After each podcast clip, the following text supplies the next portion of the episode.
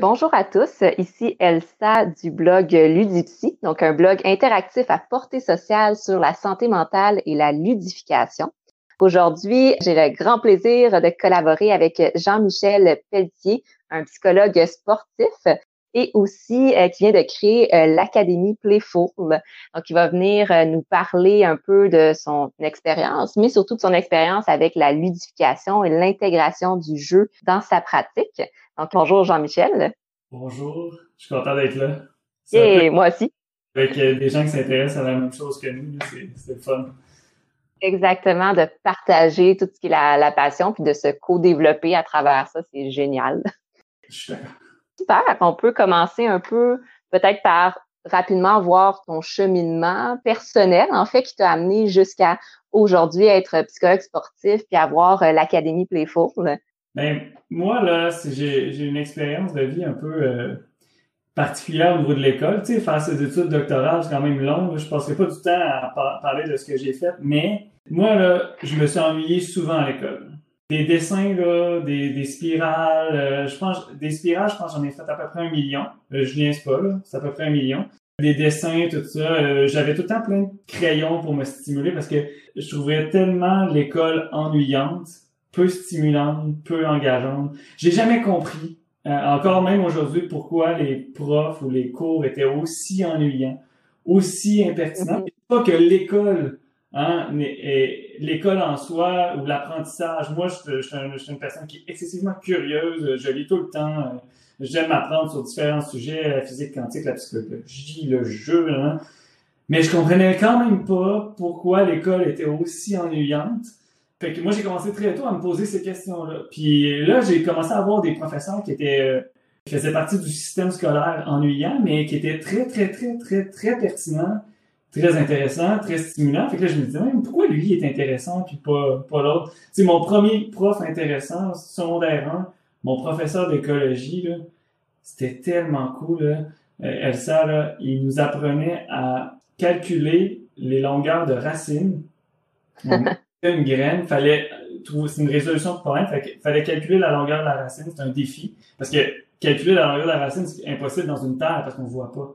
Mais il y avait d'autres méthodes avec un plexiglas, puis tu sais, de, de voir la longueur de la racine, puis la fiabilité de la longueur. En tout cas, on apprenait la mathématique, la fiabilité de la mesure, etc. Mais dans un défi. Juste faire planter une graine puis voir comment elle pousse. Mais visuellement, ça m'avait non seulement charmé, mais moi, je m'en rappelle d'un, je m'en rappelle encore, je vous en parle. Puis de deux, tout l'aspect scientifique derrière son approche et l'aspect ludique Hein, l'aspect euh, jeu, c'est un défi. Hein. C'était cool. On, faisait pousser une petite, euh, une petite graine, puis là, ça, ça, faisait pousser la, la, racine. Fait que moi, c'était super inspirant pour moi. Mais là, il y en a eu un autre, deux ans plus tard, un autre. Là, je me suis dit, il, doit avoir des paramètres communs.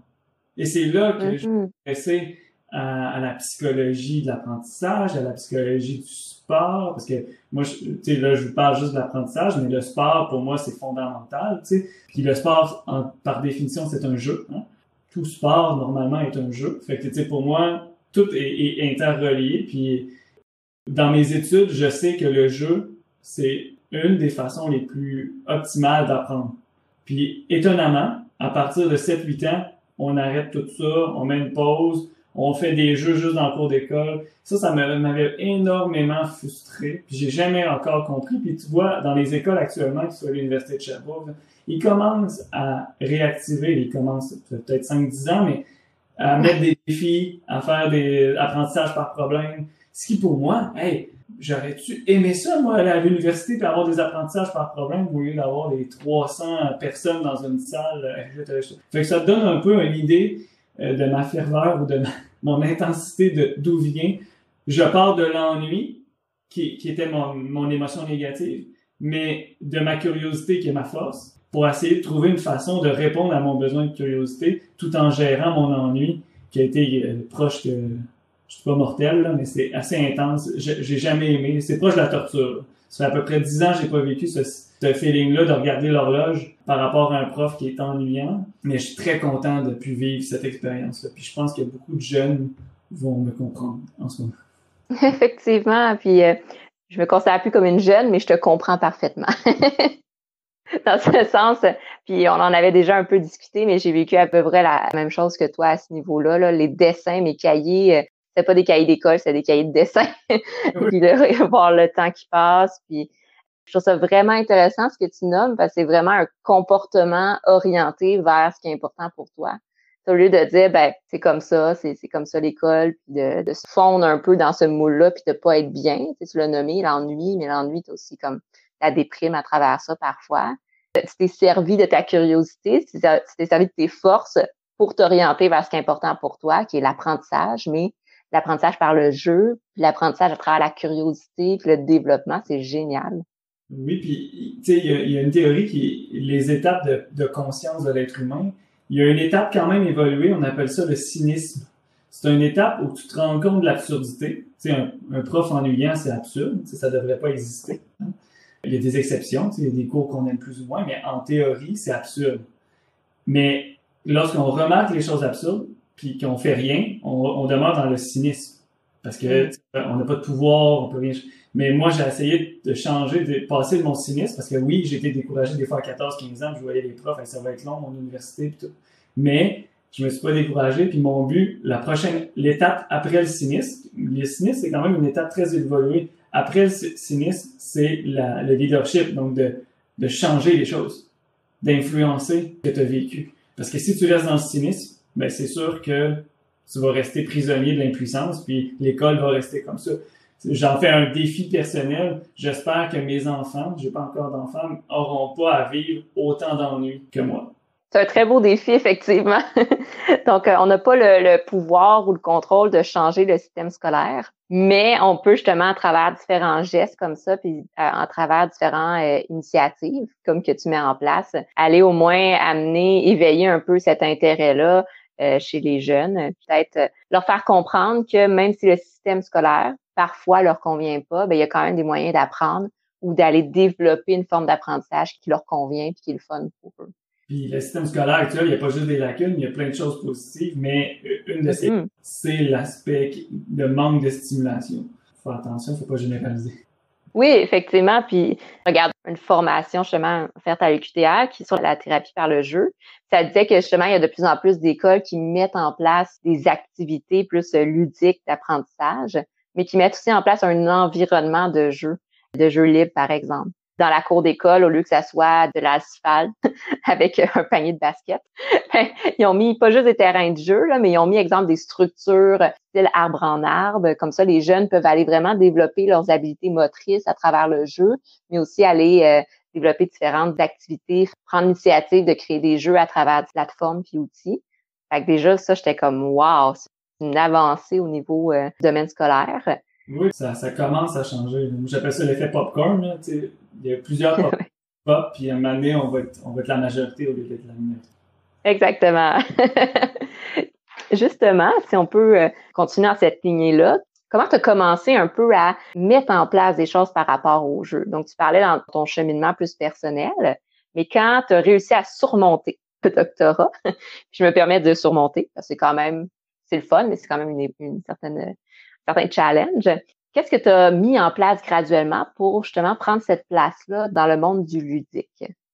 Ben, moi, c'est un peu particulier, mais j'ai, dans mon ancienne vie, j'étais un sommelier. Je faisais des dégustations de vin. Je travaillais à la, Société des alcools. Je je ne vais pas promouvoir le vin actuellement, mais c'est plus pour dire que j'ai, fait des cours privés dans la dégustation euh, du vin et, j'apprenais les, nuances dans les vins par des expériences sensorielles, l'odorat, le goûter, tout ça. Et via le vin, ça m'a fait prendre conscience de l'importance de l'expérience, donc du gustatif, de l'olfactif ou n'importe quelle sensation, puis l'expérience de dégustation qui est en soi un peu une expérience. Et les gens étaient beaucoup plus en mesure d'apprendre que dans un livre. Tu sais, j'ai testé des techniques, puis dans le domaine du vin, ce que j'utilisais beaucoup, c'est le contraste. Pour comprendre la différence entre un vin corsé et un vin léger, rien de mieux qu'un vin léger que tu mets en contraste avec un vin corsé. D'habitude, c'est pas ça qu'on fait pour l'apprentissage. On te montre tous les vins légers, les nuances dans les vins légers, puis là, on essaie de comprendre c'est quoi la nuance dans les vins légers ou qu'il n'y en a pas vraiment.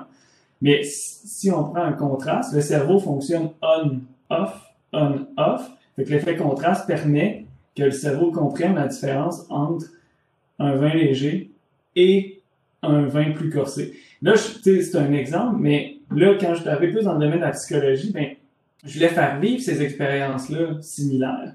Souvent, je pouvais pas utiliser le vin, mais là, j'utilisais, euh, par exemple, les jus crus pour le, parce que moi, santé, motivation à l'activité physique, puis à la nutrition santé. Puis là, j'amenais des jus crus, mais tu sais, il y a 5, 5 à 10 ans, un jus de céleri, là, personne n'avait déjà goûté à ça, ou peu de gens. Tu sais, actuellement, c'est plus à la mode, là, mais quand j'ai commencé, j'amenais des petits shooters de jus vert, jus de céleri, tout ça, mais surtout amer. Parce qu'on sait que scientifiquement, il y a simplement 10 à 20% des gens qui aiment l'amertume. OK. Fait que j'étais certain que quand je faisais vivre l'expérience du jus amer, il y a des gens qui allaient faire Elle faire une phase de ah que c'est ça. Puis même à, à, à la vue tu sais le vert c'est comme c'est dégueulasse. Ouais. il y a des gens qui étaient charmés waouh quelle la plus belle expérience mais il y a des gens qui n'aimaient pas ça. Et moi mon rôle c'est de nommer que dans une expérience c'est normal que tu sois déçu fâché que tu vives des émotions de dégoût ou quoi que ce soit tu as le droit. Tu peux te le permettre. C'est pas parce que je suis un conférencier qui est venu de loin qui veut te faire vivre une expérience que tu es obligé d'aimer l'expérience. Et ça, je te dis, mm. ça a l'air évident, tu sais, ben. Euh, la plupart des gens, pour pas déplaire, disent Ah, ben c'était le fun. Hein, non, tu as le droit de dire que t'aimais pas ça. Parce que en nommant que t'aimes pas, on peut aller plus loin en termes d'introspection. On peut dire Mais pourquoi t'aimes pas ça, Juvent? Ben, je trouve ça trop amer. OK. T'as-tu déjà pensé? On pourrait rajouter un petit peu de sirop d'érable ou de miel? Ah, puis on refait l'expérience. Tu sais, le prototype est premier, c'est une deuxième expérience. Ouais. J'appelle ça, c'est l'approche design, le test retest. Quand ça du sucre, ah, ah, l'amertume a comme disparu. Ah, mais, mais pas disparu. En fait, l'amertume devient, et le sucre devient comme un jeu euh, dans la bouche. Ça devient comme excitant.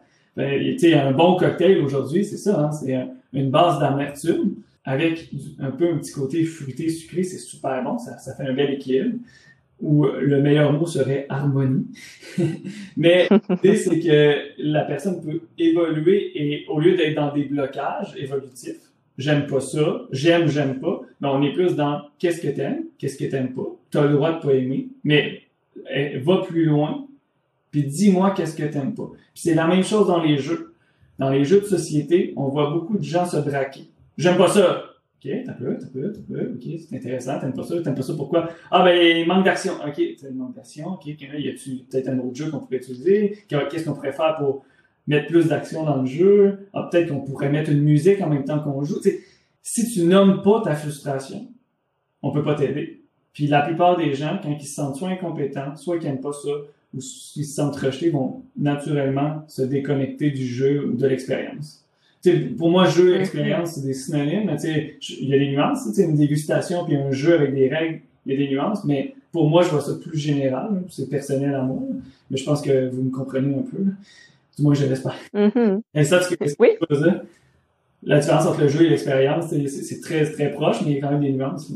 Effectivement. Je vais ramener un petit quelque chose sur ce que tu as dit. Je trouve ça vraiment intéressant. Ça m'est déjà arrivé que quelqu'un me dise euh, Moi, j'aime pas ça, exemple, les jeux de société. Là, je mais comment tu peux ne pas aimer les jeux de société? Parce que c'est pas tout noir ou tout blanc. Là, c'est pas j'aime les jeux de société ou j'aime pas les jeux de société. Donc, on n'est pas dans la dichotomie ici. Il y a vraiment comme une nuance. Puis, il y a moyen, à travers la connaissance de soi, je pense que ce que tu nommais, c'est vraiment intéressant. C'est aussi, à travers un processus d'introspection, de venir soulever, OK, qu'est-ce que j'aime pas du jeu? Qu'est-ce que j'aime du jeu? Qu'est-ce que j'ai aimé dans mes expériences antérieures de jeu? Qu'est-ce que j'aimerais découvrir dans le jeu? Puis à travers ça, on arrive à se connaître et à se former une identité de plus en plus claire. Puis à un moment donné, on arrive à dire, ben c'est pas les jeux de société que j'aime pas. J'aime pas les jeux de société euh, stratégiques, euh, compétitifs, de telle ambiance, quand je joue avec des gens que je connais pas puis qui sont hyper compétitifs. On est rendu dans la nuance, on se créerait dans une psychothérapie. Hein. Mais c'est ça, hein, c'est que dans le, il y a le jeu, on apprend à se connaître, connaître notre personnalité, nos goûts. Je vous dis, c'est pas tout le monde qui est capable de nommer, moi j'aime pas ça parce que c'est trop stratégique.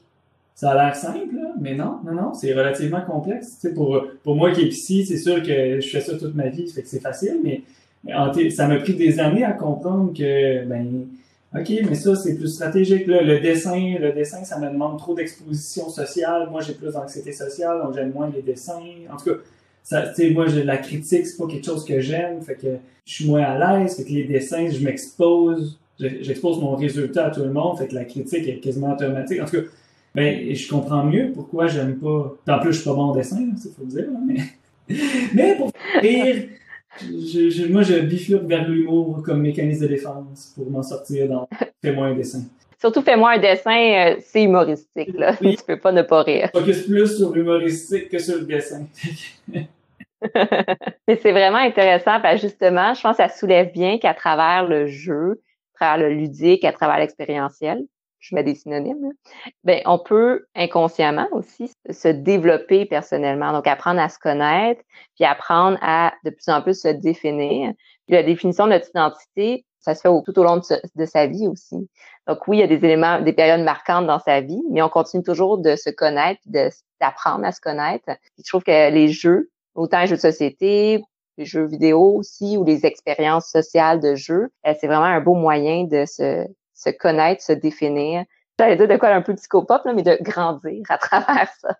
euh, ouais, ben en fait, euh, tu sais, justement, la psychopop, tu sais, grandir, évoluer, euh, tous les beaux principes de la psychopop, euh, pour moi, c'est des beaux principes, point. Par contre, l'expérience, le jeu nous permet de, de faire face à l'adversité et de mm-hmm. vraiment être dans l'évolution. Parce qu'on peut pas être dans l'évolution juste dans le positif. Effectivement. C'est pas, c'est face à l'adversité, des stress, des frustrations, tout ça, qu'on surpasse avec nos ressources, qu'on va évoluer. Mais souvent, tu des coachs un peu euh, psychopathes ou quoi que ce soit vont plus utiliser des il faut croire en toi, euh, faut apprendre de ses erreurs. Oui, oui, ok, mais ce que ça veut dire, puis justement, on va jouer, là, puis on va apprendre de nos erreurs. puis après ça, on, on, mm-hmm. verra si on a évolué dans notre mindset. Parce que le jeu nous permet justement de transcender ce blocage-là, -là, d'avoir peur de l'échec, etc. Mais rien de mieux qu'un jeu, qu'une expérience pour transcender ça. Mais la phrase en tant que telle, elle, elle veut rien dire. Sais, apprendre de ses erreurs. OK, mais si tu fais rien ta journée, puis tu es devant ton divan, puis tu écoutes la télé, même si tu adores la phrase, puis tu dis à tout le monde, hey, apprenez vos erreurs, si tu fais rien, pour moi, tu es incohérent. Effectivement, c'est super intéressant ce que tu mentionnes parce que ça vient vraiment mettre l'accent sur l'expérientiel. Puis tu le nommais tout à l'heure, tu sais, on expérience, c'est vraiment valorisé chez les enfants, les jeunes enfants, les bébés. On dit, OK, vas-y, euh, essaye de marcher, puis oh, tu tombes, c'est correct, continue. Chez les enfants, c'est comment, OK, vas-y, euh, expérience euh, tel jeu, puis mais vers 8-9 ans, c'est comme mis de côté, puis là, c'est plus d'expérience. Tu dois apprendre théorie, réussir. Et pourtant. Pas de sens en soi, là, Et il pourrait avoir un pourcentage, d'alterner entre le jeu et la performance plus classique, là, puis que, il y a certaines choses que c'est difficile quand même, hein, de, apprendre les règles de grand-mère, on a beau faire des jeux, là, ça reste comme ardu. Mais possible, possible, mais c'est toujours une question de pourcentage. S'il y avait un petit peu plus de jeux, ben je pense que la plupart des éléments plus difficiles dans notre vie seraient beaucoup plus faciles que ce soit la motivation à l'activité physique, qui est quand même difficile, la nutrition aussi, ouais. euh, s'entraîner, prendre soin de nous. En fait, moi, mon rêve, c'est de rendre les trucs bons pour l'humain facile et le fun. Oui, effectivement, ce serait génial. À travers le ludique, justement, ou à travers l'expérientiel. Puis de... Moi, j'attends depuis les 5-10 dernières années là, un jeu, là, un vrai bon jeu de boxe là, virtuel, là, pour que je puisse boxer pour vrai mais pas avec une manette que, tu sais, qui marche pas une fois sur deux, comme la Wii, le coup, il marchait pas, là, mais vraiment juste faire ça avec mon, tu sais, des jabs, des jabs, je rêve d'avoir ça, juste une petite compétition. Le, le jeu vidéo va devenir quelque chose d'actif. Hey, ça, j'ai hâte. Mm. Mais tant que le jeu vidéo me rend passif, moi, je, je suis un petit peu plus distant des jeux vidéo. Pas contre, mais personnellement, je suis plus distant. Mais aussitôt qu'on va tomber dans un mode plus actif, tu vas voir que le psychologue sportif va s'intéresser de plus en plus aux jeux vidéo. Oui, ça s'en vient. Exactement, c'est ça, j'allais dire. Ça s'en vient justement avec euh, la réalité virtuelle, le VR en fait. Là, il y a de plus en plus de jeux où c'est vraiment, euh, je pense que c'est Saber Beat, qui est un jeu avec euh, le casque de réalité virtuelle dans lequel tu dois faire des espèces de mouvements pour frapper sur des boîtes puis éviter des boîtes. Puis à travers ces mouvements-là, c'est très actif. J'ai joué et je, je, je suais. c'est vraiment intense. Puis à travers ça, c'est ça qui est intéressant. Je suis en accord avec toi. J'adore jouer aux jeux vidéo, mais un deux heures, trois heures maximum, parce qu'après ça, moi, je suis quelqu'un qui a besoin de bouger. Mm-hmm. Puis d'être capable de combiner les deux, ça serait génial. D'être dans le jeu tout en étant actif, en s'entraînant. ça depuis des années. J'ai été heureux avec la Wii, puis peut-être qu'il y a une autre plateforme il y a quelques années, là, mais ça m'a pas satisfait. Puis même la réalité virtuelle, il y a encore des, des barrières. Le, le, casque, il, il, donne mal un peu au cœur. Puis c'est pas pour critiquer, c'est mm. juste que j'ai hâte que ça soit aussi. Tu sais, je m'en vais me boxer là, devant mon écran, puis tout est beau. Puis j'ai fait mon entraînement d'une heure, puis ça va être pas mal plus fun que, parce que moi j'ai besoin de stimulation. Tu sais, aller jogger une heure, je suis pas capable. J'ai jamais réussi. Tu sais, j'ai un psychologue du sport, mais j'ai jamais réussi à jogger pendant une heure. J'ai réussi à jouer au hockey pendant 24 heures en ligne. J'ai réussi à jouer à n'importe quel jeu pendant des heures. Spikeball, euh, volleyball, nomme-les. Mais jogger, jamais réussi. Jamais réussi. Mm-hmm. Il faut que j'engage un psychologue sportif pour moi-même, c'est ça que vous allez me dire. C'est ça. tu vas t'engager un coach qui va te montrer comment jogger, qui va jogger avec toi. mais c'est vraiment intéressant. Je refais un petit retour sur ce que tu as dit précédemment, mais que pour se développer, c'est pour grandir au final, ben c'est pas juste de se le dire, parce que là on reste juste dans le mental, mais c'est le passage à l'action. Mm-hmm. Puis le passage à l'action, ben c'est de de confronter d'une certaine manière. Ben, de confronter, c'est d'aller sortir de sa zone de confort, d'essayer les nouvelles choses, d'expérimenter. Puis à travers ça, c'est ça qu'on apprend, puis c'est là qu'on se développe. Donc, c'est d'apprendre à ne plus éviter. Ouais. D'accord, ben, l'évitement, c'est notre plus gros défi. Puis plus on vieillit, plus on évite. Parce qu'on a tendance toujours à faire les choses qu'on est bon. Mm-hmm. plus on vieillit, plus c'est difficile de s'exposer à l'erreur.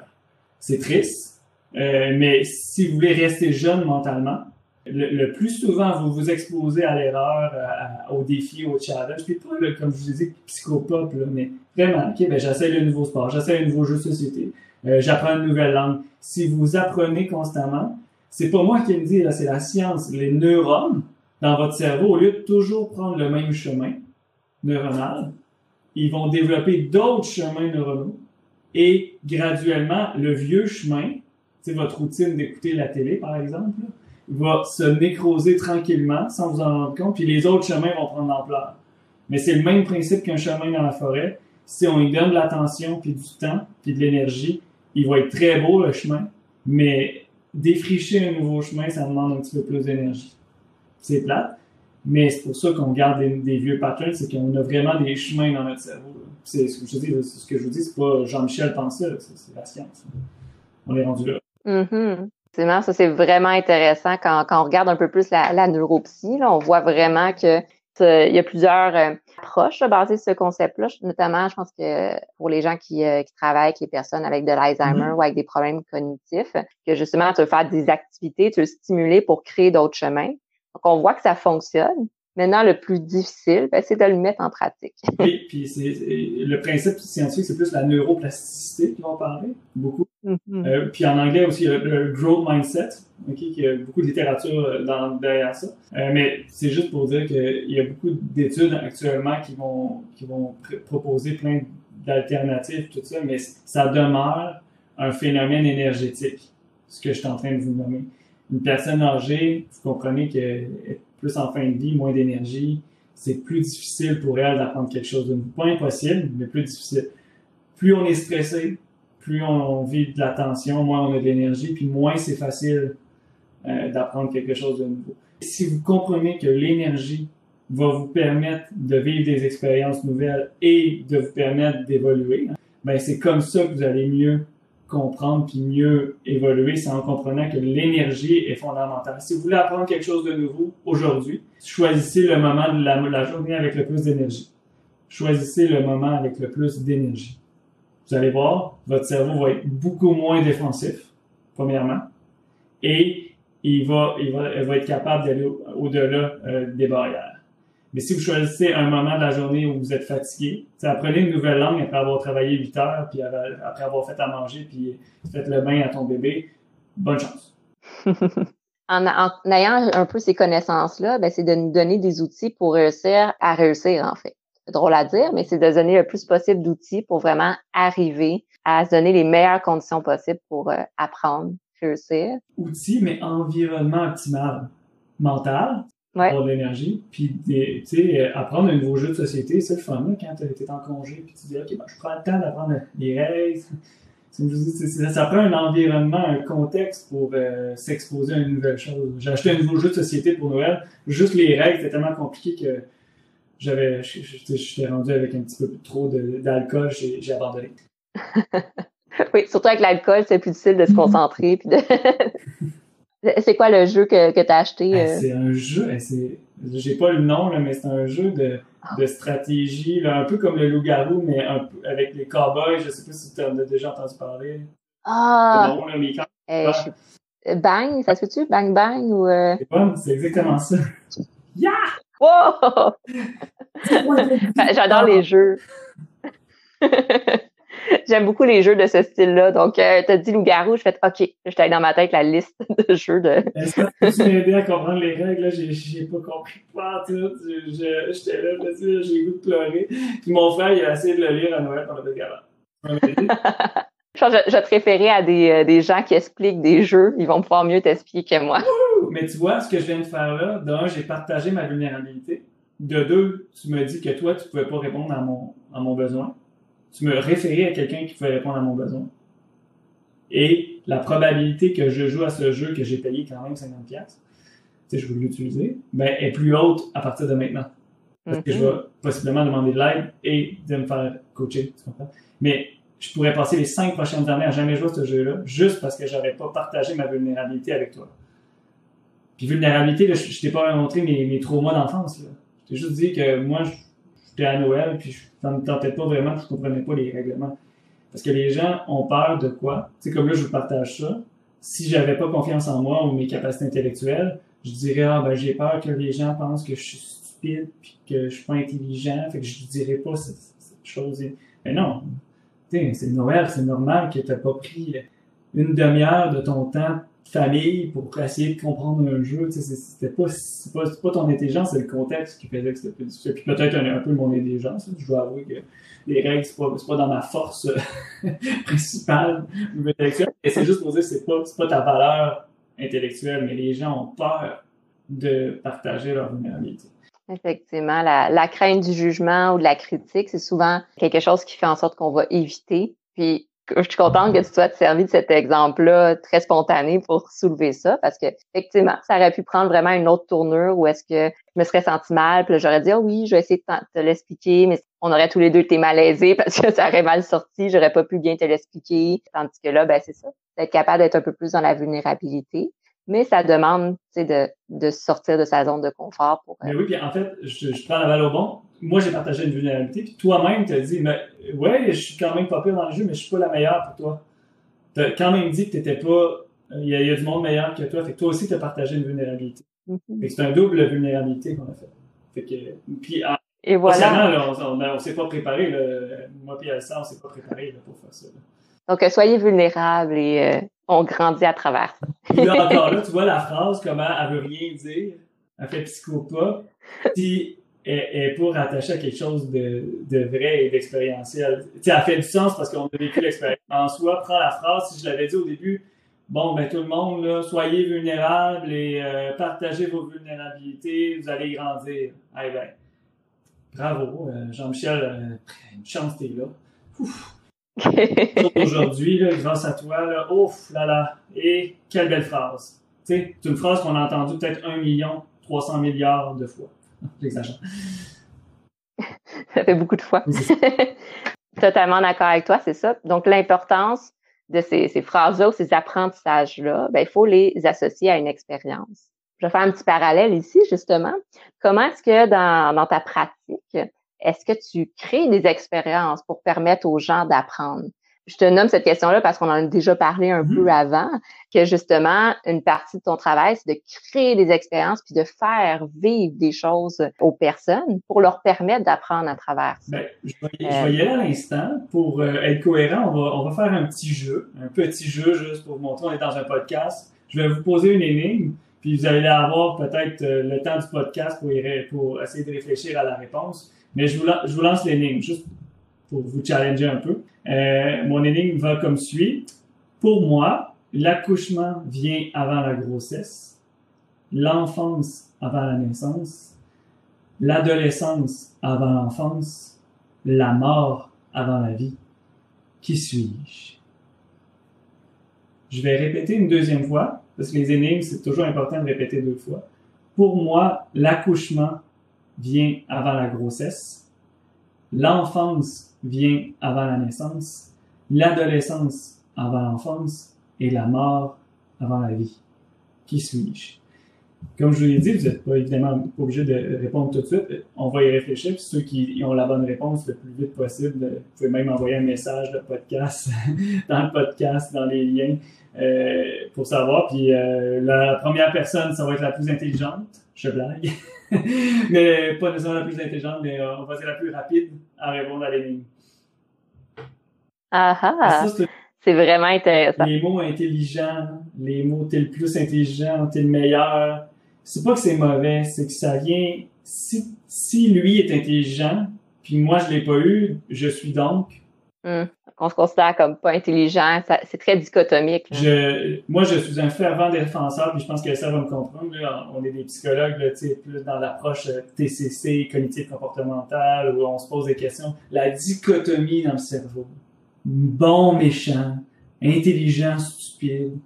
C'est pas des réalités qui existent. Il existe un, tas de nuances. souvent, on dit, euh, il y a plein de nuances de gris, mais pour vous aider à comprendre mieux la nuance, là, euh, au lieu de voir euh, la nuance entre le blanc et le noir comme des nuances de gris, si on suit à la lumière, la nuance entre le, le blanc de, la lumière et le blanc de la noirceur, c'est la couleur. Dans la lumière, la nuance entre le blanc et le noir, c'est la couleur. C'est plus motivant qu'une nuance de gris. Fait ça peut peut-être vous aider à activer vos nuances dans votre vie. C'est plus charmant. Oui, ben en fait, je vais, euh, avec ton autorisation, prendre cette référence, cette métaphore-là, puis l'utiliser, parce que j'utilisais nuance de blanc, de noir, euh, nuance de gris. Mais effectivement, je trouve que c'est plus, euh, plus coloré, plus joyeux de parler de lumière et de couleur à me motiver à garder la nuance. Euh, euh, oui, c'est ça. Ben, moi, je vais être dans le, dans le rose, dans le turquoise. Je veux pas être dans le gris. Ou dans le noir. ah, ben là. Euh, Chacun ses préférences. Et là, je vous ai donné un exemple concret d'expérience. Tu sais, les énigmes, moi, j'adore ça. Tu sais, j'ai comme ma boîte à énigmes, puis là, je pose des questions random un peu à tout le monde. c'est facile d'accès, puis pas trop difficile à comprendre, dans le sens pas résoudre l'énigme, mais comprendre le jeu. Euh, mais j'ai des différents niveaux de jeu, différents niveaux de difficulté. Euh, dans mon approche, euh, mettons avec, les sportifs, il y a un sport qui est quand même nouveau, là, récent, ça s'appelle le spike ball. Le spike ball, en gros, c'est une trampoline dans le milieu, puis on doit, euh, comme au volleyball, se faire des passes avec une petite balle, et on doit lancer la balle sur la trampoline, elle rebondit, puis on se refait des passes comme au volleyball et on remet la, balle euh, dans la trampoline l'avantage de ce jeu-là, c'est que la courbe d'apprentissage, elle est rapide. Très rapide. Euh, fait que la plupart des gens, même des gens qui ont jamais joué au spikeball, peuvent jouer après 5-10 minutes. Euh, puis le niveau de difficulté vient pas nécessairement du jeu en soi, vient plus des compétiteurs que tu as devant toi. Fait qu'il y a toujours une façon d'équilibrer les équipes pour rendre ça euh, facile. Euh, mais ça demeure quand même un jeu d'agilité qui a toujours des niveaux de difficulté. Tu peux sauter, tu peux. Euh, il y, a, y, a, plein de choses que tu peux faire, dépendamment de tes, capacités athlétiques. Fait que moi, ce que j'aime de ce sport-là et de ce jeu-là, c'est que la courbe d'apprentissage, le premier, la première demi-heure d'apprentissage de ce jeu-là, la plupart des gens euh, acquièrent ce qu'on appelle un moment de fierté. Donc, qui dit fierté, j'ai fait au moins un bon coup dans la première demi-heure, dans les premières cinq minutes ben ça va, la fierté va me donner de l'énergie, de la motivation pour continuer. C'est pas parfait. Évidemment, c'est quand même un sport compliqué, c'est pas tout le monde qui aime ça, mais ce que j'aime, c'est une courbe d'apprentissage rapide. J'ai d'autres jeux avec des niveaux de difficulté plus complexes. Euh, évidemment, j'aime les énigmes, donc euh, j'ai des escape rooms mobiles. J'ai un partenaire qui, qui se déplace. Là, évidemment, avec le contexte, c'est plus difficile, mais d'habitude, euh, on se déplace. Moi, la, la dernière fois, je suis allé dans un centre d'escalade avec des parents d'escalade. J'ai fait le spike ball avec les jeunes d'escalade. Donc, en psychologie du sport, puis comprendre la concentration, puis euh, le leadership, la cohésion d'équipe. Tous des principes de psychologie euh, de performance. Et j'ai fait les escape rooms, donc les, les, salles de résolution de problèmes, d'énigmes, puis tout ça. Donc, ma salle d'escape room était bien populaire. Les parents, il y avait deux gangs de parents, dix parents d'un bord, dix parents de l'autre, qui faisaient un challenge. Voyez-le ou pas, là, c'est deux équipes qui avaient, je pense qu'ils avaient fait un des meilleurs scores de, tu sais, les gars d'escape room disaient, hey, ils sont vraiment bons, les deux. Mais si vous saviez comment l'équipe perdante était triste, là, était vraiment déçue. Mais ça, c'est humain. Mm. On a tout un côté, ben, pas tout le monde, mais on a un côté compétitif. On Les deux avaient fait deux bons résultats, mais comme on avait mis les deux équipes bonnes, puis en fait, on a deux bons résultats, mais il y en a une qui a gagné, évidemment, plus rapide, mais l'autre était vraiment déçu. Mais là, ça montre des principes de, compétition. Puis là, ça aide les parents à comprendre que même si le jeune, c'est un des meilleurs de son, du centre d'escalade, ben, ça se peut qu'il vive des déceptions lui aussi. Ça se peut qu'il soit triste d'avoir perdu un championnat, même si c'est un des meilleurs. Ça vous aide, tu sais, les jeux permettent de comprendre, au lieu de dire aux parents, mais là, comprenez là, que les jeunes, peuvent vivre des déceptions, puis même s'ils sont bons, ben, tu fais vivre l'expérience, puis après ça, tu, tu les écoutes, puis tu leur nommes, tu fais un reflet de ce qu'ils viennent de dire. Puis là, tu fais un parallèle avec les enfants. Chez les parents, c'est très puissant parce que ça, ça vient diminuer un des problèmes qu'on a en tant que parent, coach, psychologue intervenant. On appelle ça le réflexe correcteur. Je répète, le réflexe correcteur. C'est que quand on voit un jeune ou n'importe qui qui est en, en détresse ou qui va pas bien, on a tendance à lui donner un conseil. Lâche mm. pas, ça va bien aller, il va en avoir d'autres des compétitions. Mais ce conseil-là, c'est pas nécessairement le vrai besoin de l'athlète ou de la personne. Et comme c'est pas le vrai besoin, mais ton conseil, c'est pas qu'il est pas bon, c'est qu'il sert à rien. Puis non seulement il sert à rien, il vient augmenter la tension interne. Parce que c'est frustrant de recevoir un conseil qui est pas bon ou pas, pas bien timé dans le fond. Mm. Fait que, en tout cas, euh, je, je, vais parler beaucoup de timing, du feedback. Je vais parler euh, beaucoup de la façon de dire, tu sais, je, je, je, fais la blague toujours aux parents, à partir de maintenant, je vous interdis d'utiliser la phrase dans la vie. Il est important de faire des efforts. Si vous utilisez dans la vie avec un adolescent, mais ben, je vous annonce officiellement qu'il va perdre sa motivation. Je connais aucun adolescent mm-hmm. moindrement affirmé avec une bonne identité qui va bien réagir dans la vie. Alors, en tout cas, moi, quand j'étais ado, ça marchait pas. Euh, Elsa, ça marchait-tu pas dans la vie? Je pense pas parce que il me semble que quand j'étais adolescente, j'étais très dans le moment présent, puis j'avais la misère à me projeter dans le futur, puis comprendre le passé. Donc dans la vie, c'est tellement euh, général, c'est tellement large que au final, ça veut rien dire. Ben oui. Puis en même temps, pire que ça, si je te dis dans la vie, il faut faire des efforts, ça, qu'est-ce que ça veut dire implicitement? Dans la vie, ça, c'est important de faire des efforts. Oui, moi, comment je le perçois. Puis je suis un petit avec l'anxiété de performance, c'est comme si j'ai pas le droit non plus à l'échec ou j'ai pas le droit de faire des erreurs. Ça veut dire inconsciemment que tu fais pas d'efforts. Alors que je suis sûr que tu travailles mm. super fort. puis que tu, comprends? Fait que l'ado, il est comme j'ai travaillé, tu sais, j'ai étudié, j'étais allé à l'école, je fais mon sport, je suis dans le jus. Puis mon père, dans le fond, ce qu'il est en train de me dire, c'est que je fais pas d'efforts. Ah, tout, euh, dans la vie, il faut faire des efforts, là, mon petit gars. Là. Fait en gros, le jeu me permet d'expliquer ces phénomènes-là de résistance, de feedback positif, constructif, etc. Puis vous voyez, je change le mot positif pour constructif parce que c'est beaucoup plus logique. Là.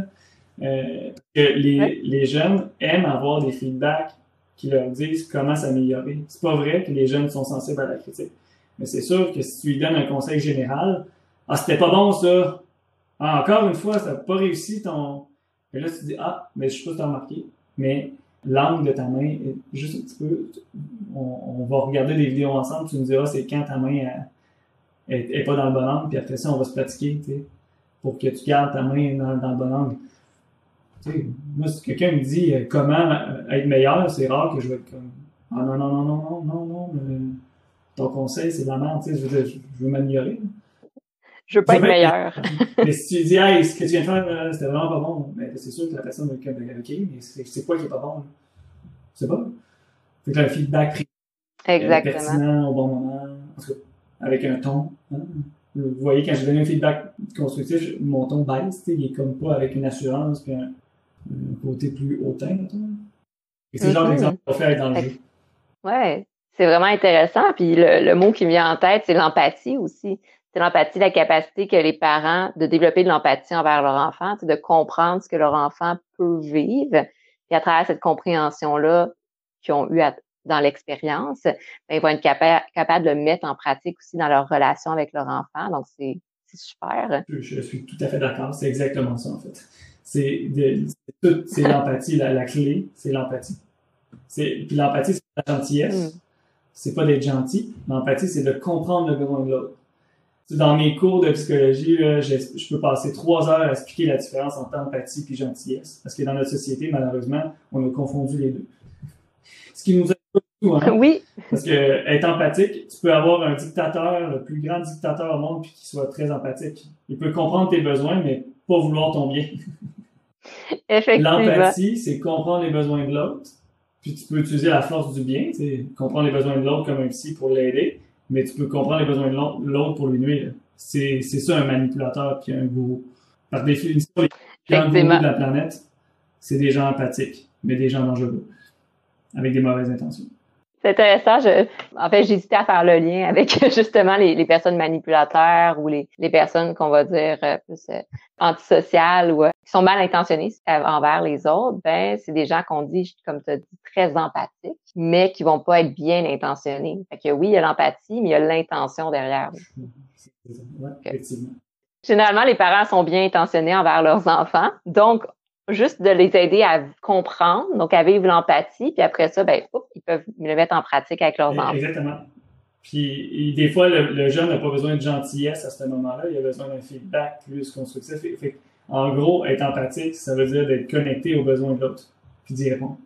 Et voilà. Donc, d'offrir cet outil-là à travers l'expérience, ben, c'est super. C'est ça que le jeu s'apporte. ah, ben oui, mais d'ailleurs, parlant d'empathie, lorsqu'on fait un jeu, lorsqu'on fait une expérience, vu que la personne vit l'expérience, l'émotion négative ou l'émotion, elle a beaucoup plus d'empathie, évidemment, parce qu'elle vient de le vivre. C'est moi, ma mm. première rupture amoureuse, où que je, me suis senti en rupture amoureuse, c'était à 25 ans. Fait qu'avant, là, je m'excuse, pas beaucoup d'empathie. Je comprenais pas. Mais ma première mm. rupture amoureuse, et pas Une vraie, là, c'est celle que tu te fais laisser, là, pas celle que tu laisses l'autre. là, j'ai compris. Là, mon empathie, ma compréhension de l'émotion de la personne qui se fait laisser, euh, là, j'ai compris. Hmm. C'est intéressant parce que j'ai amené un petit concept ici, mais les, personnes qui sont sensibles dans l'hypersensibilité, c'est des gens qui justement ont développé une empathie très forte ou plus jeune. Souvent, c'est on perçoit ça négativement, l'empathie, parce que ça nous fait vivre des émotions fortes. Si tu l'as nommé, tu avais de l'empathie, c'est ça qui a fait en sorte que tu as souffert ou que tu as été triste dans la relation. En même temps, j'imagine qu'à travers ce que tu as vécu, c'est là que tu as grandi le plus. J'utilise grandi depuis tantôt. c'est là que tu as appris le plus puis que, que tu as pu euh, te développer à travers ça. Je pense que je, je, suis évidemment meilleur en psychologie depuis ma première rupture parce que je comprends mieux la souffrance intense et aiguë. Mais c'est dur de mm-hmm. comprendre ça si tu l'as pas vécu. Puis oui, des fois, on peut se mettre à la place de gens, on peut dire, ah, ben, une personne pauvre, ça, pas avoir d'argent, ça ne peut pas être si facile, mais être pauvre, là, puis vivre la pauvreté au jour le jour, là, sais, ça ne doit pas être super aidant. Je donne un exemple pour dire, oui, on peut comprendre cognitivement, mais le, vraiment le vivre expérientiellement, ça change quand même la compréhension globale de la situation. Donc, euh, l'importance d'essayer des choses, de vivre des choses pour développer notre empathie, développer la compréhension de nous, comme on a nommé, on a nommé tout à l'heure, mais aussi développer la compréhension des autres. C'est de la musique à, mes oreilles, hein? pour un psy, c'est comme, comme oui, hein? qui sait pas. Effectivement. Donc peut-être pour continuer, je trouvais ça intéressant de voir un peu c'est quoi tes projets futurs? Qu'est-ce que tu as en place en ce moment? Est-ce que tu as des idées que tu veux, que tu aimerais partager sur continuer les choses? Parce que tu le nommais tout à l'heure, en plein essor, on est en train de construire quelque chose. C'est intéressant de voir c'est quoi les, prochaines étapes, qu'est-ce qu'on peut mettre en place pour rendre cette vision-là de la, psychologie, de la ludification, l'expérientiel, beaucoup plus pratique puis beaucoup plus connu? Ben, en fait, j'ai un projet euh, central qui est une académie, une académie qui s'appelle Playful, une, une, académie du jeu, mais du jeu de la comment comprendre la performance sportive, la performance au travail, la performance à l'école via le jeu, via les expériences, via euh, tout ce qu'on a parlé aujourd'hui, pour activer des principes de base de, de mindset comme le grow mindset, le, le, mindfulness, le, leadership, tous les concepts de psychologie, l'empathie, toutes ces choses-là, de bien comprendre ces, ces, ces éléments-là, ces compétences-là. L'académie, euh, vont être virtuels, fait que les gens vont pouvoir les suivre des cours via euh, mon école que j'appelle ça l'académie virtuelle, c'est-à-dire qu'il va y avoir des petites formations. Euh, peut-être qu'il va y avoir un jour une, formation de toi, Elsa, qui, qui va pouvoir venir. en fait, ça, ça, se veut une, école où on apprend des compétences de psychologie, mais via le, le jeu. Euh, puis moi, mon rêve, justement, c'est que ça aille plus loin, c'est que justement, dans les écoles, on s'inspire de ce que je fais pour que les écoles aillent mieux. Puis je dis qu'on s'inspire, mais pas de, ce que je fais moi, mais du jeu. Puis il y a déjà des profs qui font ça. J'ai entendu des profs d'histoire faire euh, littéralement un, jeu euh, de, de, jeux vidéo avec des avatars, avec des récompenses. J'ai vu un de mes collègues là, c'est Éric Durocher, là, écoute, euh, lui, avec, euh, il fait des, apprentissages par problème euh, avec des outils technologiques, en sciences. il y a vraiment des beaux exemples. D'ailleurs, cet exemple-là, le prof de sciences que, que je vous parle, un de ses élèves a fait des, des visières avec des imprimantes 3D, je pense, ou quelque chose comme ça. Là. Je, je, je connais pas tout, mais c'est juste pour vous dire que, tu sais, quand on est dans le jeu, oui, oui, là, c'est juste le jeu, oui, mais il y a plus que ça. Dans le jeu, dans l'expérience, on peut innover. Puis moi, c'est là où que je veux aller plus loin. C'est que moi, j'aimerais ça qu'on soit plus dans l'innovation, dans comment on peut répondre aux besoins de, l'être humain de façon créative et innovante, mais pertinente aussi. Tu sais, créative, si c'est pas pertinent, ça va être super beau, bien créatif, si ça sert à rien, oui, c'est beau, je, suis content, je respecte ça, mais moi, j'aime ça quand les choses sont belles, mais aussi utiles. mon truc de boss que mm-hmm. je te parlais tantôt, ben, je veux que ça soit beau, que ça soit le fun, que ça soit intéressant, mais que ça soit utile à, mon entraînement.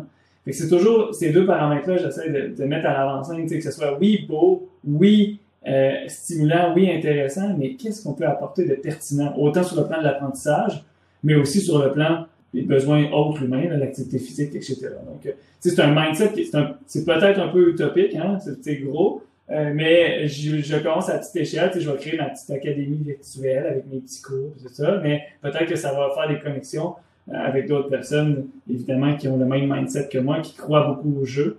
Puis, tu sais, moi, selon moi, j'ai toujours encore la difficulté à comprendre pourquoi le jeu n'a pas été mis à l'avant-scène encore. Parce que scientifiquement, c'est une méthode qui optimise l'apprentissage scientifiquement. C'est pas pas Jean-Michel pense que le jeu est bon, c'est pas Elsa pense que le jeu est bon, c'est scientifiquement quand on fait un jeu, la motivation, l'engagement est plus élevé. Si le jeu est bien fait, les règles sont bien expliquées, il y a d'autres paramètres. je dis pas que le jeu est parfait puis il n'y a, pas, a pas aucune contrainte. Et un des problèmes qui vont falloir s'attaquer le plus possible, c'est de travailler en collaboration. Parce qu'un jeu, désigner un jeu, ça demande du temps, de l'énergie et de l'argent. Juste moi toute seule, c'est très difficile de créer beaucoup de jeux. Tu vous, voyez, j'en avais deux, l'escape room, tout ça, puis l'escape room qui est plus complexe, j'ai engagé quelqu'un pour m'aider parce que designer un jeu avec différents niveaux de difficulté, avec un storytelling, avec une histoire, de logique, écoute, ça demande du temps, du temps, du temps et de l'argent, surtout dans le monde virtuel. Fait que, tu sais, j'aimerais ça que mon académie ait plein de jeux, tout ça, mais faut être indulgent envers les gens qui s'intéressent au jeu. Parce que des fois, le jeu peut être plate, des fois, il peut être pas parfait. Parce que ça demande énormément de temps à mettre un jeu qui soit, qui réponde aux besoins de sa clientèle. Si tu vois, moi, j'en ai deux que je pense qui répondent aux besoins de ma clientèle. Il va falloir travailler en collaboration puis s'inspirer les uns des autres. J'ai pas du tout la prétention de répondre à tous ces besoins-là. Ça va demander beaucoup de collaboration de, de la part de toutes les gens qui ont le même mindset que moi. Dont toi, ça. Oui, effectivement. Puis c'est pour ça que je trouve ça d'autant plus intéressant que tu aies euh, accepté de participer à la podcast puis de parler de tes projets, de parler de tes idées, qu'on discute ensemble de collaboration parce que justement, c'est de on est vraiment rendu là à essayer de créer des collaborations, créer une espèce de réseau, aller chercher l'intérêt des gens, puis voir qui est-ce que cet intérêt-là a mettre en pratique les jeux, la ludification dans leur pratique professionnelle. Tu nommais exemple dans l'enseignement, ben la semaine passée, j'ai fait une podcast avec euh, David Couteau, qui a une page, euh, une chaîne YouTube euh, professeur Board Game. Lui, il parlait de comment il intégrait les jeux, la ludification dans son enseignement des sciences et technologies. Puis juste ça, il nommait que dans son milieu académique, il était regardé un peu bizarre. Mais ça prend des gens comme ça un peu partout, dans le milieu de l'enseignement, dans le milieu primaire, secondaire, universitaire, dans le milieu de l'intervention, dans le milieu, plein d'autres milieux, pour vraiment faire accroître cette communauté-là. comme tu l'as nommé, toute la théorie scientifique le démontre que c'est utile, puis que l'apprentissage par le jeu, c'est ça qui vient vraiment activer le cycle de motivation, puis qui vient favoriser l'apprentissage. De voir comment le mettre de l'avant, puis venir enlever un peu les tabous associés au jeu. Que, ah, ben, c'est juste les gens paresseux qui jouent, ah, euh, c'est juste les enfants qui jouent, les adultes, faut être sérieux, faut être responsable. Mais en, fait, c'est ça, c'est que le, jeu permet d'apprendre. Puis ce qui est le fun, c'est ça, c'est que c'est scientifique. C'est que moi, j'ai pas de problème à avoir l'air ridicule, à avoir l'air bizarre. Hein. Si je fais quelque chose de pertinent, puis de scientifique, puis je l'assume, tu sais, moi, si c'est bien fait, puis j'ai l'air bizarre, puis je crois en mon produit, ça me dérange pas. C'est sûr que si j'ai l'air bizarre, puis c'est incohérent, puis euh, il y a pas de plus-value, ben là, ok, là, ça se peut que je me pose des questions, mais faire un jeu, une expérience qui fait du sens, qui est stratégique, qui a un but, ben moi je trouve ça plus le, le mot c'est pas bizarre, c'est inspirant, tu sais. Fait ton mm-hmm. prof, pour moi, il est inspirant, il est pas bizarre. Effectivement. Inspirant et innovant, comme tu as nommé tout à l'heure. Depuis que le, le, monde est monde, les êtres humains, euh, ils ont, au début, il avait l'air bizarre quand ils innovaient. Là. que, on est rendu là. Mais je suis content d'avoir participé au podcast. Euh, ça. Oui, merci beaucoup euh, d'avoir participé. Puis j'espère qu'on va continuer à échanger comme ça. Je trouve ça à chaque fois super motivant. Puis Mais je vais t'emmener jouer. Hein, D'abord, euh, avant de faire un autre podcast, je vais t'emmener dans mon expérience. Ah, ça, j'ai hâte, j'ai hâte, après le, confinement, de venir euh, expérimenter ça. tu m'en parles, je suis comme, OK, j'ai hâte de voir à quoi ça ressemble. Parfait. Peut-être avant de terminer, est-ce que tu voulais dire un peu la réponse à l'énigme ou c'est ouvert puis on doit continuer de réfléchir? Ah, ben, ouais, on pourrait. Non, mais je sais pas. Qu'est-ce que t'en penses, toi? On devrait-tu le dire ou laisser la, curiosité? C'est intéressant. Peut-être qu'on pourrait laisser les gens répondre, donner plein de réponses puis voir qu'est-ce qui ressort de tout ça. podcast, peut-être, après. Ouais, parfait. On fait ça comme ça. Donc, euh, Peut-être pour terminer, est-ce que de ton côté, tu aurais un mot de la fin, quelque chose que tu aimerais mentionner, que, qu'on n'a pas abordé, qui est important pour toi? Peut-être une phrase que j'aime. La, la ben magie d'aujourd'hui est la science de demain. Alors, ah, c'est oh. avec, euh, des, euh, avec euh, Marvel Thor qui, qui, a dit ça dans son, dans son film. Il vient d'une planète technologiquement avancée. La magie d'aujourd'hui sur Terre est la science de demain. Puis il y a des nuances, évidemment. On ne tombe pas dans l'ésotérisme, mais je trouve ça intéressant de partager cette phrase-là. Effectivement. Donc, sur cette belle réflexion, euh, on va terminer le podcast euh, là-dessus. Mais merci encore d'avoir participé. Puis, euh, merci à vous tous de nous avoir écoutés. Si jamais vous avez été inspiré ou motivé, c'est sûr que ça serait intéressant de voir qu'est-ce que vous, vous mettez en place dans la l'éducation, dans l'expérientiel ou est-ce que vous-même, vous avez déjà expérimenté des jeux ou des choses à l'école qui sont venus vous motiver? Et donc, euh, ça serait plaisant qu'on partage ça, que vous nous le partagiez. Si jamais vous êtes intéressé, euh, je vous invite à suivre. Je pense que Jean-Michel a une page Facebook de l'Académie euh, Playful. Je vous invite à, le suivre. Puis, vous pouvez aussi me suivre sur la page Facebook de Ludipsy. Si jamais vous avez des commentaires vous pouvez m'écrire à ludipsy20 à commercial gmail.com. Donc, je vous souhaite à tous une bonne journée, euh, après-midi, puis à la prochaine.